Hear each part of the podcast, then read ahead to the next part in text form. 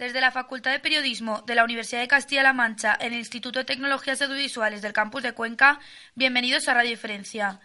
Lo esencial es invisible para los ojos, pero a veces se puede escuchar en la radio.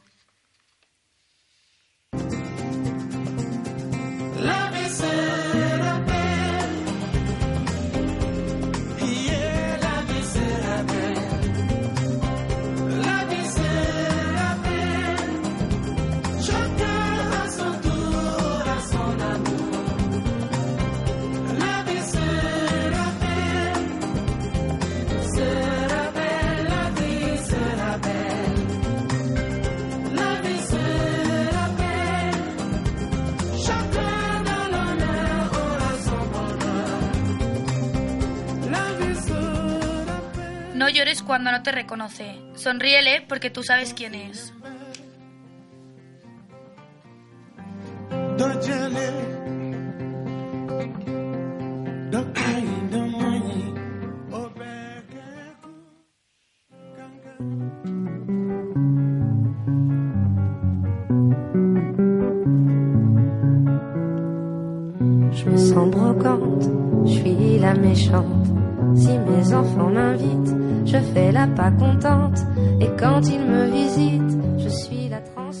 La terapia asistida con animales es un proceso que existe desde hace muchos siglos para mejorar las vidas de sus usuarios.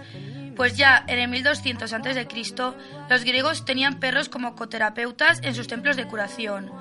Hoy, en este programa especial de Radio Diferencia dedicado a las personas con Alzheimer, tenemos con nosotros a Luis Huerta, presidente de la asociación GoodCan, donde descubriremos cómo mejora la calidad de vida de las personas con Alzheimer gracias a la terapia asistida con animales. Buenas tardes, Luis. Bienvenido. Buenas tardes. Muchas gracias. Bueno, Luis, eh, ¿cómo y por qué nace GoodCan?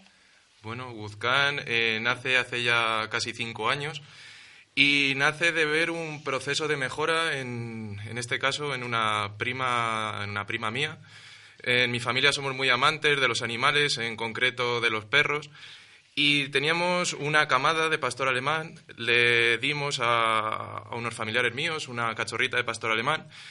Y resulta que en este núcleo familiar, bueno, pues eh, una de las hijas tenía una de las denominadas enfermedades raras.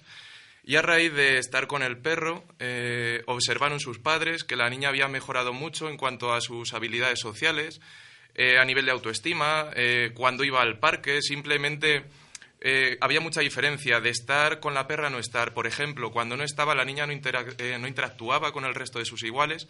Sin embargo, en presencia de la perra, el resto de niños se acercaba a saludar a la perra. Y sin querer, pues mi prima en este caso, a través de la perra, creaba como un canal para interactuar con el resto de niños. Y bueno, eh, esta fue la experiencia que me, hizo iniciarme en esta disciplina. A partir de aquí me empecé a formar en diferentes entidades a nivel nacional y surge Nace Buzcán. Nace Buzcán, eh, comenzamos aquí en Cuenca y a día de hoy estamos trabajando en toda nuestra región, en Castilla-La Mancha.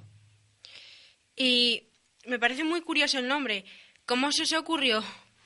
Bueno, pues eh, nosotros pensamos que no hay malos perros, sino en todo caso eh, dueños o personas que no saben adiestrar a un perro. Por lo tanto, pensamos que solo hay buenos perros. De ahí good can, buen perro. Y para que no tengamos problemas con el, con el inglés, con la primera parte que es good, pues directamente es tal cual suena, pues eh, fue la, pues la creación del nombre good can, buen perro. Bueno, entrando ya en materia, ¿las terapias se realizan de manera individual según las necesidades de cada usuario o siempre se sigue un mismo patrón? Pues depende. Sobre todo, eh, lo que tenemos eh, al principio es reuniones con el equipo técnico de cada centro donde se requieren nuestros servicios.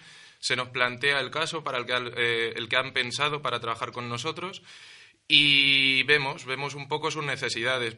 a veces trabajamos de manera grupal, el número del grupo también varía dependiendo de su deterioro físico o cognitivo, eh, porque lo que se trata es de dar una atención lo más individualizada posible y con la máxima calidad. Entonces, dependiendo del caso, podemos trabajar eh, de una a ocho personas máximo cuando hablamos de terapia asistida con perros, es decir, cuando entra dentro de un proceso rehabilitador.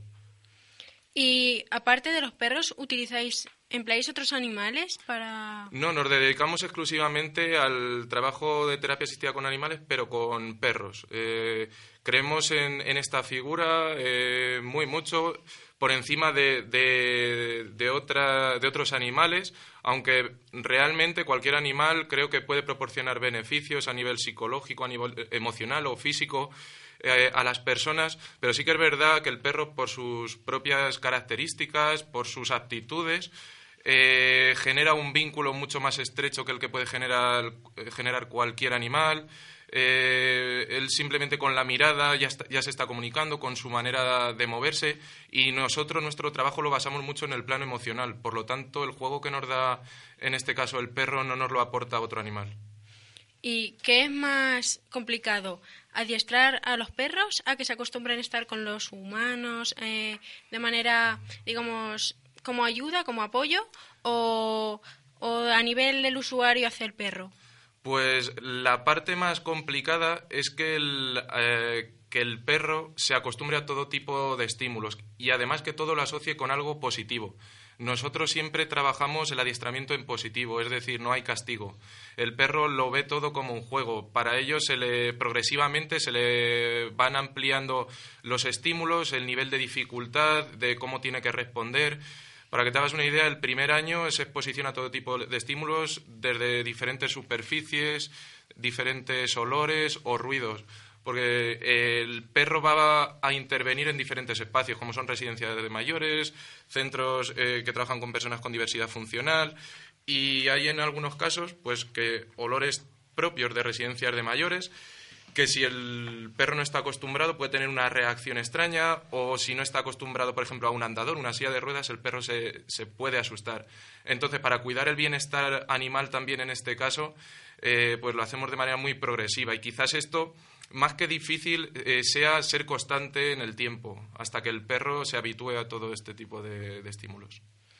¿Y qué beneficios eh, habéis observado eh, con personas con Alzheimer? Pues mira, para que te hagas una idea, el año pasado terminamos un proyecto de investigación en una residencia de mayores de aquí de Cuenca, en Sagrado Corazón de Jesús, y uno de los objetivos principales era reducir el consumo de fármacos psicotrópicos eh, ¿Y cómo logramos esto? Porque ¿qué relación puede tener un perro con la reducción de fármacos? Son personas que están institucionalizadas con lo que esto supone, eh, mucho nivel de estrés, de ansiedad, están enfrentados a, poco, a pocos estímulos positivos y en este sentido el perro hace que, que la persona se relaje mucho. Por lo tanto, baja ese nivel de estrés, ese nivel de ansiedad y podemos reducir el consumo de fármacos psicotrópicos es, es una de, los tantos beneficios que puede tener. Otros pueden ser a nivel psicológico, a nivel emocional, a nivel físico. Trabajamos también, eh, hacemos actividades de educación física enmarcadas dentro de programas de envejecimiento activo. Como te decía al principio, pues eh, diseñamos sesiones en función de las necesidades de cada centro. Para poder acceder a los servicios de Woodcan, ¿es necesario que el usuario pertenezca a alguna residencia o puede ir cualquier persona y, pedir ese servicio. Sí, es un servicio abierto a toda la comunidad, bien pertenezca a una administración pública, privada o sea un particular. Estamos abiertos a ayudar a cualquier tipo de, de persona, sea cual sea su situación. ¿Y cómo influye la implicación de las familias en el correcto funcionamiento de las terapias? Bueno, pues creo que es fundamental, como en todos los ámbitos eh, de esta vida. O sea, por ejemplo, en la educación siempre decimos que el papel eh, más importante es el del maestro, pero sin embargo es fundamental tanto el maestro como la administración como la familia ¿no? en este proceso de aprendizaje. Pues en el proceso rehabilitador de las personas mayores eh, la implicación de la familia es fundamental. Simplemente con que nos den datos de sus familiares, de qué era para ellos importantes, el campo, qué animales les gustaban, qué centros de interés tienen esto para nosotros nos sirve para diseñar una sesión más ajustada a las necesidades de cada usuario. Y, bueno, por supuesto, muchas veces también trabajamos en la comunidad, por lo tanto necesitamos que la familia se implique y desplace a esta persona hasta el lugar de, la intervención, porque trabajamos mucho en espacios naturales para favorecer también la estimulación multisensorial. Y cuéntanos, em, eh, ¿Hay alguna historia que te haya llamado más la atención, que te haya impactado aparte de, tu, de lo que nos contabas antes de tu experiencia personal? Hmm, sí, bueno, eh, te podría contar muchas, pero hay una en especial que me transmite mucha ternura, una señora eh, que se llama Adoración, que estuvo en un proyecto con nosotros. Estaba en una fase de deterioro muy avanzada dentro de la enfermedad de Alzheimer. Estaba en un estadio 6, 7 y prácticamente su familia, bueno, pues la frustración que ello produce, el desánimo que produce ver cómo eh, tu familiar olvida su nombre, olvida incluso andar, pues no tenían muchas esperanzas de que, la, de que esta señora respondiese al estímulo de la perra. Y recuerdo la primera sesión, que hicimos una primera aproximación hacia ella y el resto de usuarios, y en una primera aproximación esta señora no respondió ni siquiera parpadeando. Están ya con tanto deterioro cognitivo que no son conscientes de lo que les rodea. Y bueno, eh, estuvimos trabajando con ella individualmente un ratito esa mañana, le presentamos a la perra por delante, no, no había manera de que la acariciase por el lado y por ir probando, porque muchas veces es improvisar, puedes prepararte cuatro actividades, pero cuando hay tanto deterioro, las cuatro incluso te pueden fallar y tienes que seguir improvisando. Entonces me puse de rodillas y le di la orden a Cora, en este caso, de, del abrazo. Se puso encima de mí y automáticamente la señora conectó con la perra y la empezó a acariciar en la cabeza, le empezó a estirar del pelo y, recuerdo cómo se emocionaba la, hija. La hija, bueno, lloraba en la sala, que no se lo esperaba, y, bueno, eh, trataba de decir perro. La mujer no le salía bien por el deterioro que tenía, pero trataba de decir perro. Y es algo que seguramente llevaba más, más de un año y más de dos años sin, sin, exactamente, sin hacer. ¿Y cómo crees que la sociedad puede contribuir a mejorar la situación de las personas con Alzheimer a este respecto? Mm, bueno, pues lo primero yo creo que antes del Alzheimer creo que tendría que haber concienciación y respeto hacia la persona mayor. Eh, porque creo que, que, han hecho mucho por nosotros. Hoy, hoy en día estamos donde estamos por el sacrificio de muchas personas que ahora son mayores, en su momento fueron jóvenes. Y creo que hay que tener un poco de memoria histórica y un poco de, ¿no? de valorar lo que se ha hecho y bueno, a partir de ahí, pues luchar para que también cada vez haya más presupuestos, más ayudas en este sentido. Y además es una enfermedad que nos va a tocar de lleno a muchas personas el día de mañana. Si hay estudios, por ejemplo, en, Estados Unidos, que la, eh, la enfermedad de Alzheimer es la segunda causa de muerte después del cáncer. Sin embargo, eh, los presupuestos o el dinero que se destina no va correlativo, no, no es el segundo presupuesto el que más se destina a Alzheimer. Entonces, en este sentido, creo que desde las administraciones y la concienciación social, creo que se puede hacer mucho, incluso desde las escuelas, que hubiera, eh, pues dentro de la educación en valores, que se tocase el tema del respeto hacia los mayores, el, porque al final si te, educan en esta parte, te estás ayudando a ti mismo, porque todos vamos a ser mayores el día de mañana. Y apuntabas, bueno, acabas, acabas de apuntar el escaso apoyo de las instituciones. Mm, eh, ¿Cómo os afecta a nivel de asociación ese, esa falta de apoyo? Bueno, eh, nosotros eh, cuando comenzamos los inicios realmente sí que fueron bastante difíciles. Eh, tuvimos que hacer, bueno, pues muchos malabares económicos para, bueno, pues para no abandonar, ¿no? Porque siempre es difícil y más cuando empiezas con un programa tan innovador como es la terapia asistida con perros. Bueno, sin embargo, creo que al final hemos hecho un poco de, de mella en las administraciones, en la sociedad, y a día de hoy son diferentes las diferentes administraciones las que nos están apoyando a nivel provincial y a nivel regional. Eh, hoy en día estamos eh, interviniendo en un total de aproximadamente 50 centros en toda la región y unos están financiados de manera privada y otros públicas, eh, como te digo, por diferentes administraciones. ¿Y este tipo de terapias son empiezan a ser comunes en, en España? Sí, cada vez están proliferando más. Eh, lo que tenemos que tener cuidado es, eh, bueno, de no caer como en muchas disciplinas en el intrusismo, ¿no? Sobre todo en la falta de profesionalización, porque esto puede dar lugar, pues, eh, a cometer errores dentro de una intervención, con lo que eso puede suponer perjudicar al resto de profesionales que se forman para esto y están bien formados en este sentido.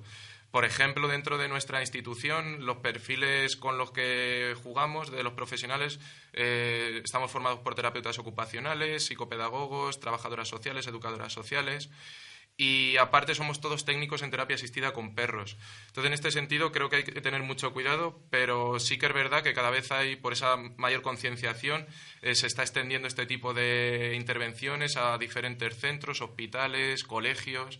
Vamos en buena línea en ese sentido. Y hablando sobre, sobre lo que estamos hablando, sobre Woodcan en especial, eh, ¿se va a quedar en Cuenca? ¿Va a abrir más fronteras? Bueno, pues a día de hoy estamos eh, trabajando ya en, en, toda la región, estamos en las cinco provincias, desarrollando diferentes programas con personas mayores, con menores, con personas con diversidad funcional. Y eh, hoy por hoy eh, tenemos el programa consolidado en, Castilla-La Mancha, pero sí que es verdad que, bueno, pues dados los buenos resultados que estamos obteniendo y trabajamos con una metodología muy particular, donde cuidamos mucho el bienestar animal, pero también el de la persona, el perro aparece como un apoyo, está teniendo, por tanto, muy buena aceptación eh, a nivel de centros, a nivel de administraciones y eso nos da mucha motivación para poder crecer e intentar abrir fronteras, como decías, a otras, a otras comunidades. Bueno, eh, para ir terminando ya, si alguno de nuestros oyentes o nuestros lectores en la web se estuviera planteando solicitar eh, vuestros servicios, ¿qué pasos debería seguir?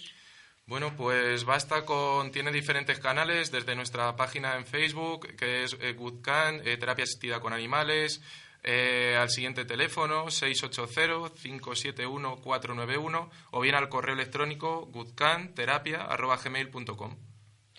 Muy bien, pues muchas gracias por habernos acompañado.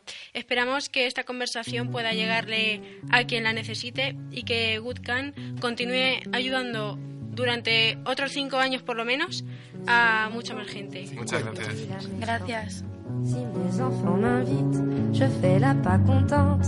Et quand ils me visitent, je suis la transparente. Je me sens palote, je me sanglote. Mes enfants me nettoient, des inconnus me sortent. À croire quand je me vois que je suis déjà morte. Si je perds la mémoire, faudrait pas s'inquiéter.